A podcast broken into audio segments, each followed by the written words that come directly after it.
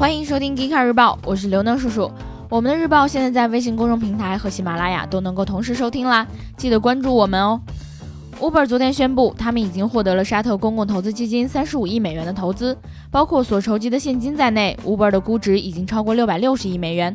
沙特政府正试图通过推动多元化的经济增长，减少对石油的依赖。现在在沙特有百分之八十的 Uber 用户是女性，Uber 希望通过和沙特政府合作，给女性在社会活动中创造更多的机会。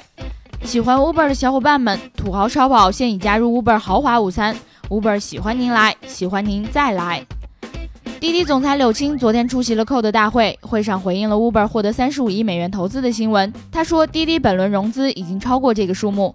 不久前，滴滴创下单日订单数一千四百万的记录，是美国同类软件单日订单总数的四倍。但滴滴的市场渗透率仅有百分之一。比起融资，滴滴迫切需要能够带来战略价值的合作者。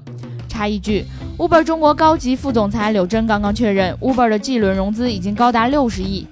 好一场年度豪门姐妹撕逼大戏呀！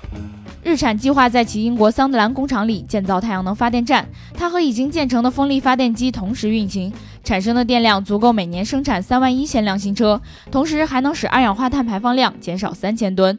对于日产来说，可再生能源是日产 Intelligent Mobility 的重要组成部分。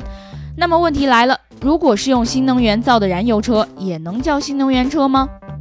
本田今年将在东京设立研发基地，增强其在自动驾驶和机器人等领域的竞争力。